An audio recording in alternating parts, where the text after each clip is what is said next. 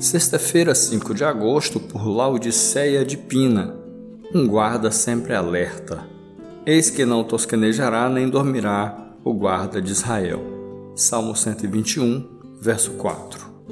Segundo a mitologia grega, Atena, a deusa da sabedoria, tinha uma coruja como mascote.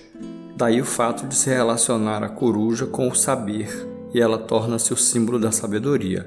Acho muito interessante as características dessa ave, Sempre que a vemos, está em posição de vigilância, seja no chão ou no alto, de onde pode ver tudo ao redor, já que a sua cabeça pode girar até 270 graus.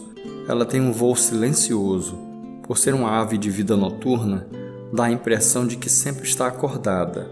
A coruja buraqueira fica todo o tempo vigiando a entrada do buraco onde está o seu ninho.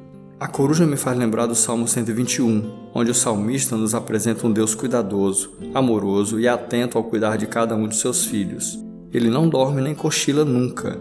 Seus olhos estão sempre abertos, olhando em todas as direções, para que não soframos ataque do mal, nem de dia, nem de noite, pois o predador está sempre à espreita, pronto a nos atingir.